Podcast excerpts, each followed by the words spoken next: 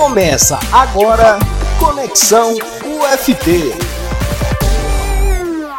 Olá, esse é mais um programa Conexão UFT, programa desenvolvido pela Pró-Reitoria de Extensão, Cultura e Assuntos Comunitários e pela Superintendência de Comunicação. Estamos aqui com a doutora Santana e com o doutor Kleber Abreu, entrevistando o professor doutor Luiz Sinésio Silva Neto.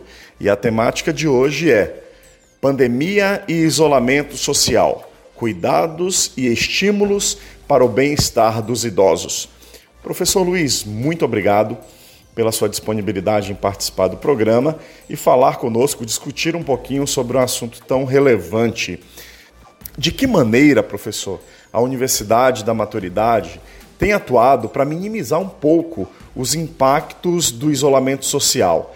É, por favor, nos fale um pouco sobre os eixos de atuação do projeto Humanizando.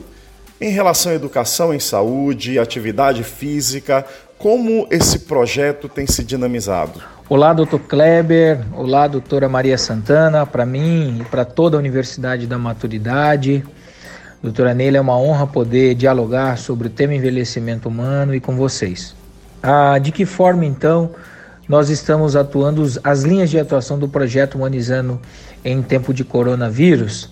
Primeiro destacar que todas as linhas elas foram elaboradas, organizadas, sistematizadas a partir de um diálogo aberto, de um canal de comunicação aberto com os nossos velhos. Então todas as linhas e tudo que nós elaboramos no projeto, ele tem o olhar e o tom dos nossos acadêmicos. Nós então possuímos sete linhas estruturadas. A primeira é sobre educação e saúde, onde nós fazemos uma organização e sistematização de alguns materiais que são de órgãos oficiais, que são de instituições qualificadas, para encaminhar aos idosos e dessa forma, nós levamos informação de qualidade e combatemos as fake news. E a gente sabe os efeitos negativos que nós temos na ausência, esses efeitos tanto na saúde mental como física, de uma informação de, passada de uma forma equivocada. Então, esse eixo vem atuar nessa direção. O segundo eixo é uma, um eixo de educação intergeracional, onde os nossos alunos de graduação que atua na Liga Acadêmica de Geriatria e Gerontologia, e também os alunos de pós-graduação, do mestrado em Educação, do mestrado em Ensino e Saúde, que atuam na linha de envelhecimento humano, eles e se colocam à disposição dos idosos para conversar por telefone, para fazer o trabalho muitas vezes de algum familiar, no sentido de ir ao supermercado, ir à farmácia, ir a ah, levar o cachorrinho do idoso para passear. Então, é um momento de troca entre as gerações. O terceiro eixo é o atividade física em casa, mexa-se, onde nós elaboramos uma rotina de exercícios físicos, unicamente usando unicamente elástico, um elástico que você compra na farmácia aí a três reais o metro, não precisa comprar mais de que dois a três metros. E ele faz essa atividade física em casa, porque nós sabemos o efeito negativo do sedentarismo na saúde física, emocional dos idosos. Então, além disso, a gente está fazendo com nossa equipe de profissionais de educação física um acompanhamento, um monitoramento, ligando para os idosos, perguntando se eles, como eles estão fazendo exercício, como é que está sendo essa rotina. O quarto eixo é o eixo culinária afetiva, cozinhar com afeto e alegria, onde nós lançamos desafios no grupo do WhatsApp, por exemplo, desafio 1, cozinhar lembrando, cozinhar um bolo lembrando de uma data que marcou sua vida. Então, é uma forma também da gente trabalhar as memórias, as reminiscências e uma nutrição de qualidade com afeto, com alegria. O quinto eixo é o eixo da arte, cultura, onde a nossa equipe está promovendo e acompanhando a elaboração de diários. Esses diários os idosos vão colocar lá suas angústias, suas preocupações, eh, seus pensamentos positivos também, descrevendo como está sendo a rotina, o dia a dia nesse período de isolamento.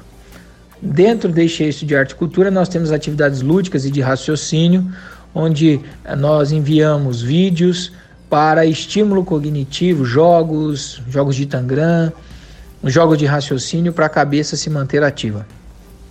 O sexto eixo é o eixo uma cuida acolhimento psicológico. Afeto é um poderoso remédio. Hoje no nosso banco de, é, de colaboradores nós temos 16 psicólogos é, com, com regular, é, regularmente é, regulados é, no seu conselho de classe, no Conselho Regional de Psicologia, que estão fazendo o acompanhamento por meio de teleconsulta, teleacolhimento com os idosos da Universidade da Maturidade. E o sétimo eixo é o apoio social, onde nós mapeamos o, o, o, alguns idosos com baixo índice de vulnerabilidade, com alto índice de vulnerabilidade social e baixo índice de insuficiência familiar. E, portanto, nossa equipe toda de assistentes sociais, é, de sociólogos, todos estão ajudando, gerontólogos, estão é, fazendo uma campanha grande de coleta de cesta básica, de utensílios domésticos e, e, e também de, de utensílios de higiene pessoal para poder contribuir com essa, com essa população. Todos esses eixos são monitorados e as estratégias são adequadas, porque nós precisamos pensar que nós temos diferentes tipos de idosos atendidos no projeto. Nós temos idosos que não sabem ler e escrever, nós temos idosos é, que é, é, têm analfabetismo funcional e nós temos idosos com pós-graduação. Então nós delimitamos diferentes estratégias, estratégias pelo WhatsApp, estratégia por telefone. Então a gente liga para o idoso para saber como é que ele está. E aqueles casos de idosos que não têm telefone, não têm acesso algum a essa tecnologia de comunicação, a gente está indo fazendo visita domiciliar para é, saber da situação dele, fazendo esse acompanhamento todo. Então essas são as linhas de atuação e as estratégias de monitoramento dessas linhas de atuação do projeto Humanizando em Tempo de Coronavírus. O projeto Humanizando é voltado, professor, apenas para os alunos da UMA ou qualquer pessoa idosa da comunidade pode ser atendida com esse projeto? Ah, o projeto Humanizando em Tempo de Coronavírus hoje atende a mais de 400 pessoas nos polos da Universidade da Maturidade de Palmas, Araguaína, Porto Nacional e Dianópolis.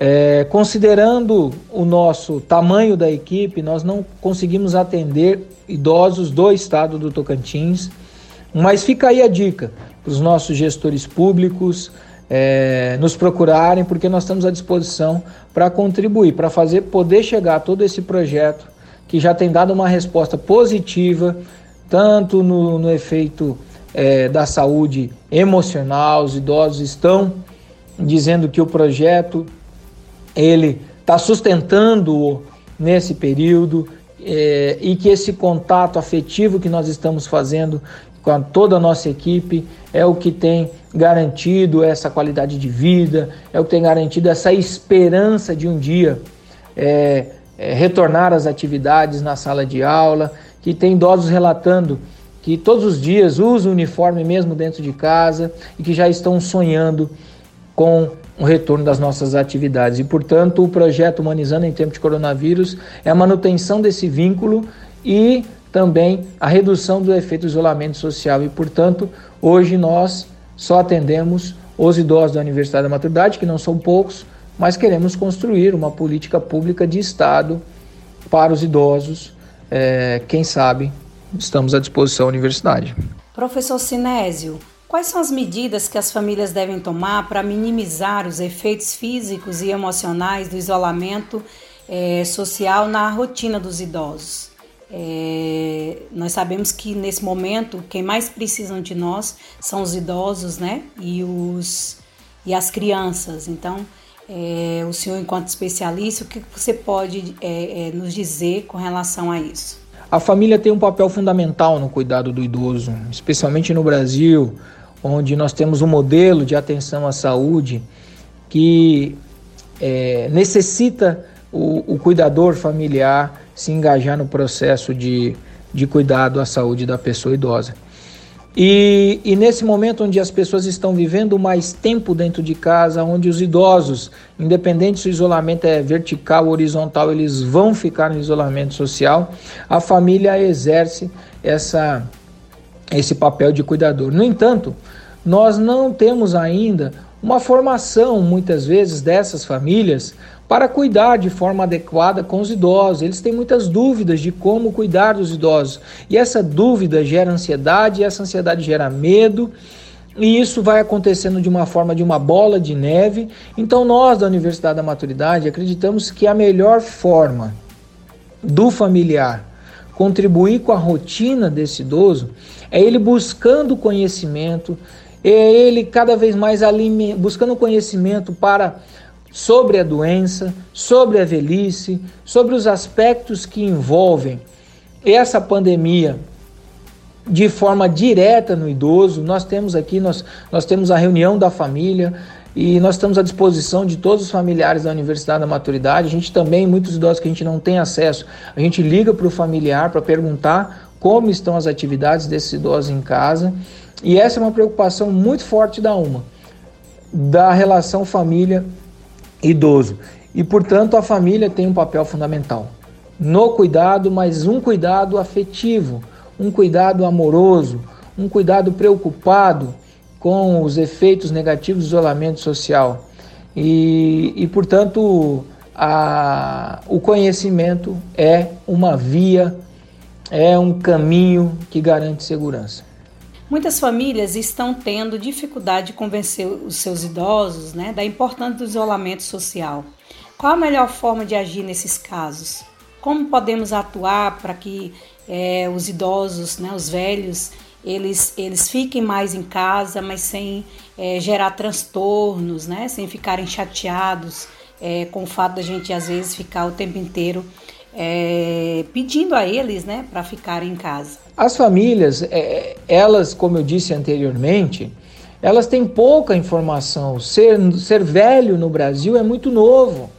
Nós ainda não temos a cultura da velhice. A cultura da velhice se entende pela forma harmoniosa da convivência com diferentes gerações.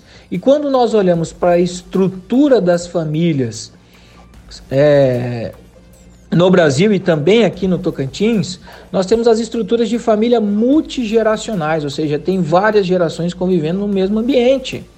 E isso pode ser um, um ponto positivo, como um ponto negativo. Negativo quando as famílias não dialogam, as famílias é, não têm essa conexão afetiva.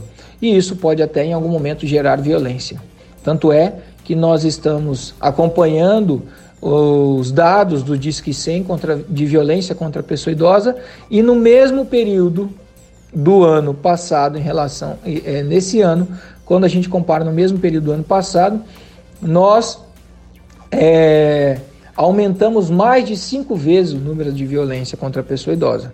Porém, a gente tem o outro lado a importância quando a gente tem famílias equilibradas, estruturadas, que convivem de forma harmoniosa, que conseguem dialogar, que o velho entende que pode aprender com o jovem, que, é, que o jovem entende que pode aprender com o velho e eles dialogam, nós temos essa educação intergeracional e a promoção de paz. Então, é importante que a família entenda que na cabeça desse idoso, nesse momento, tem medo, tem ansiedade, tem muitas dúvidas às vezes falta de esperança. Então, o que, que a gente tem solicitado para a família? Por favor, olhem cada vez mais com carinho, com amor para o seu velho, porque é um momento de excepcionalidade.